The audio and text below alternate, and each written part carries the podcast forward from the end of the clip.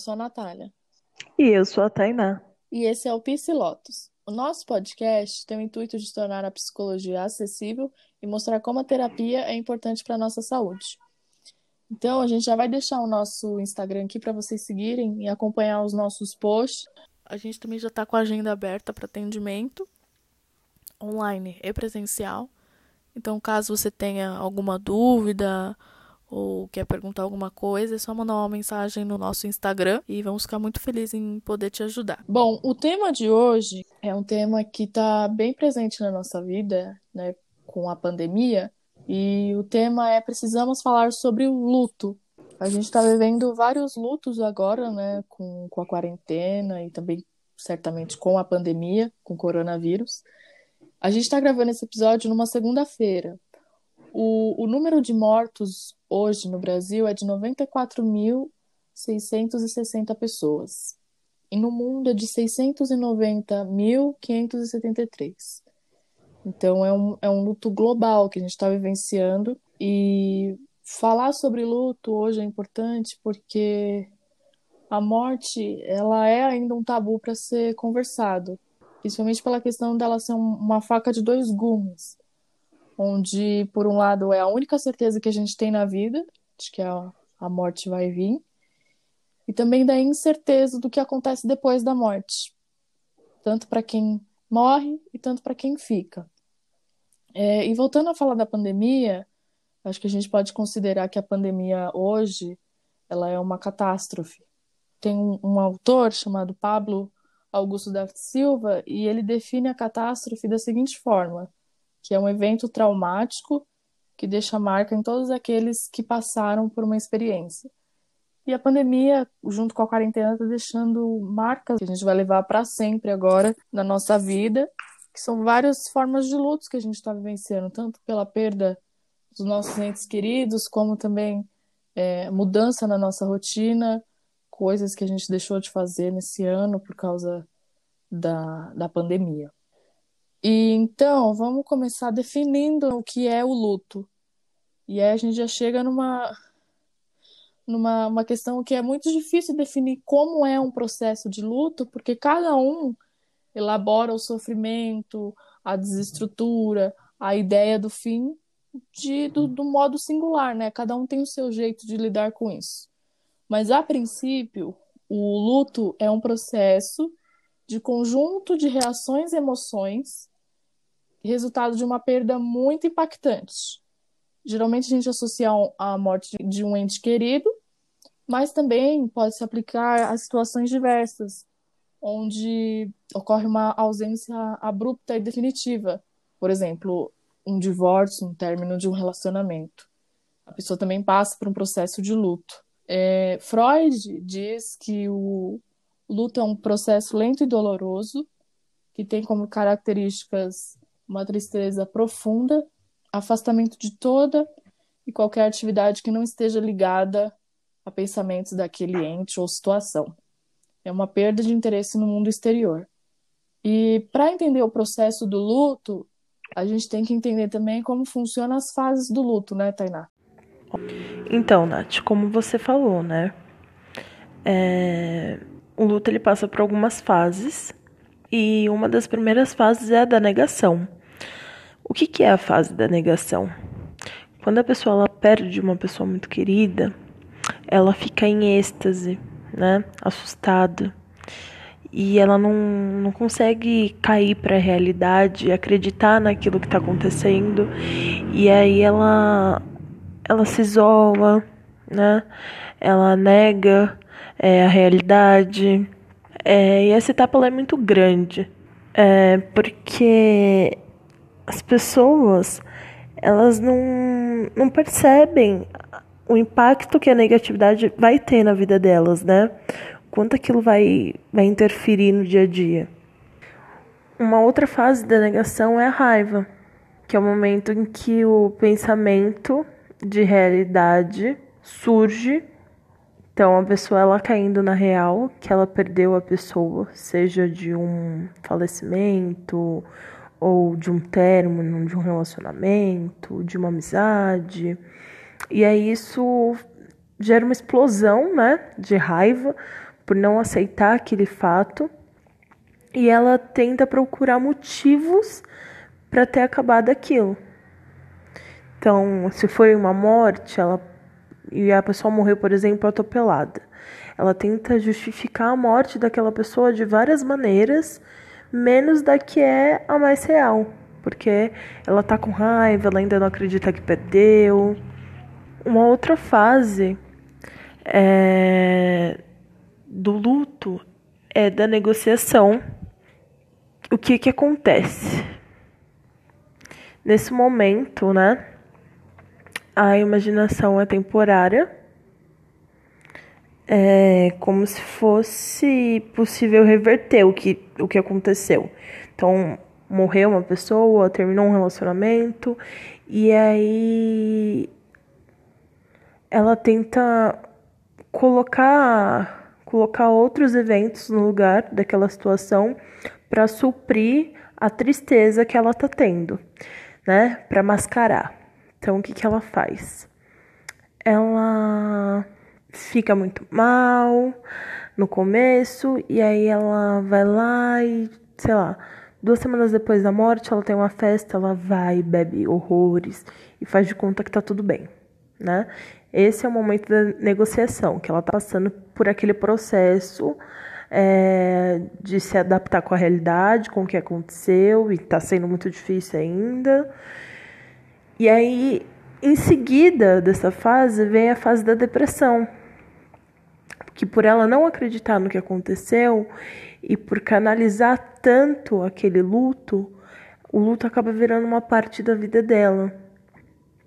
E aí ela acaba ficando depressiva, ela quer ficar na cama, ela quer se isolar das pessoas, ela acaba se anulando, ela não tem vontade de tomar banho, não tem vontade de escovar o dente, não tem vontade de sair da cama, não tem vontade de comer, não tem vontade de nada. Porque na verdade, né, ela tem a necessidade até inclusive de, de partir com aquela pessoa de tão forte que o luto ocorre nesse momento. É importante sim passar pelo luto, todas as pessoas têm que passar, mas é importante você não chegar ao ponto da depressão, de se auto-sabotar, né? E aí tem a quinta parte do luto, que é a aceitação dele. Ela demora muito tempo para ocasionar, é um processo muito lento. Nessa quinta fase, que é da aceitação, a pessoa já passou por várias fases, que a da negociação, é, do bloqueamento, da depressão, é, e aí ela começa a se restabelecer. Né? Ela começa a cair para a realidade, ela começa a aceitar aquela situação, aceitar a perda, aceitar que ela vai ter que continuar a vida dela. Uhum. E é crucial que ela não confunda essa aceitação como um esquecimento, sabe? É, ah, aquela pessoa morreu, paciência, daqui a um tempo eu nem vou lembrar que ela morreu. Não. É, porque as pessoas acham que você aceitar, você está esquecendo. E isso não acontece. É. Você vai lembrar, você vai ver foto, às vezes você vai vivenciar momentos, vai lembrar daquela pessoa. E uhum. tá tudo uhum. bem. É, então, tava lembrando aqui, Tainá, de uma paciente que eu tive no, no estágio da faculdade e ela tinha um luto, ela chegou pra gente com um luto muito mal elaborado. Ela tinha perdido o avô e tinha um luto em relação à mãe. E eu lembro que teve uma vez numa. Eu presenciei duas, duas fases do luto com ela, que foi a questão da raiva. Uhum. Eu lembro dela, dela falar que não era justo ter acontecido com o avô dela. E, e na aceitação do luto, a gente estava trabalhando, é, e eu acho que isso é uma boa dica de reviver algumas coisas que a pessoa teve um ente que, que faleceu. E, por Sim. exemplo, é, ir a algum lugar que lembre daquela pessoa, manter a memória viva, né? Como você disse, não é sobre. Aceitação não é esquecimento. Eu acho que essa é, é a frase, né? É, sobre isso que você está falando, tentar fazer com que o paciente reviva alguns momentos que ele viveu com a pessoa quando ela estava viva. Uhum. Eu tive um atendimento também, eu atendi uma paciente que ela veio com um mal elaborado, só que era um luto mal elaborado de 30 anos. Nossa. E aí o que aconteceu? Ela havia perdido o esposo, Uhum. só que né, ela veio com a queixa de que havia perdido o esposo e estava passando por esse luto. E a gente acabou descobrindo que na verdade não. O luto era de um irmão que ela havia perdido em uma circunstância muito trágica há 30 anos antes, e ela somatizava todo o luto do irmão na morte do esposo. E assim, na do esposo, ela passou pela fase da aceitação. Ela já estava na fase da aceitação quando ela veio em terapia comigo. Mas no do irmão, ela ainda estava na fase de negação e de depressão. Sim. E tinha, ela tinha muito choro, muito choro. Ela chorava muito toda vez que era tocado no assunto do irmão, mesmo lembranças dele, ela chorava muito. E eu fazia isso com ela, fazia, trazia ela para lembrar coisas do irmão, porque ela acabou caindo no esquecimento, né? Que É. não foi a situação, foi o esquecimento para não ter que lidar com aquela situação, Uhum. né? E aí eu trazia ela muito para lembrar e ela foi elaborando melhor esse luto. Foi, foi um processo bem bacana, sabe? Eu vi o desenvolvimento dela. Interessante, né? Sim, Mostra como a terapia é importante, né, nesses casos. sim. É importante as pessoas procurarem a terapia para tentar elaborar o luto, né? Uhum. Porque a gente não, não, não vem preparado, nunca está preparado para perder ninguém, seja da maneira que for, em qualquer circunstância, a gente não, não está preparado. Então, acho que temos sim que ir atrás de um terapeuta, né? É, seja comportamental, seja psicanálise, mas É. que, que vá auxiliar naquela elaboração, na melhora, até para não cair em uma das etapas do luto, que é a depressão, né? É, Que eu acho verdade. que é a mais forte, como eu já havia falado antes. E na terapia, a pessoa, o terapeuta ajuda a criar novas adaptações, né, para poder seguir com a vida. Sim, Que é dificílimo, né, quando você perde uma pessoa assim. E eu ainda, eu acredito que ainda mais hoje, né, voltando aqui na pandemia, onde a gente perde a pessoa e a gente não tem como se despedir. É uma coisa É. que fica longe da gente, né? sim, muito dolorido, né? Porque o o poder se despedir, né? É, fazer o enterro, o velório, Uhum. é algo muito importante, né? É o último adeus que você está dando para aquela pessoa. E nesse momento de pandemia, a gente não está podendo viver isso, né? É. Os caixões estão sendo lacrados e aí eles falam que é para ir pouquíssimos familiares, se não me engano, dois, três, só para o enterro. Tem muita gente não sabendo como lidar, né? Além do fato de que, na circunstância da pandemia, as pessoas estão ficando internadas, estão sendo entubadas e não estão podendo também dar o adeus para as famílias, né? É, é verdade, Então- porque não tem, não pode, né? Não tem como ficar no hospital da contaminação. Sim, está sendo dolorido também para as pessoas que estão partindo, acredito eu, né? Uhum. Porque elas têm que ficar, isoladas, isso também é muito dolorido.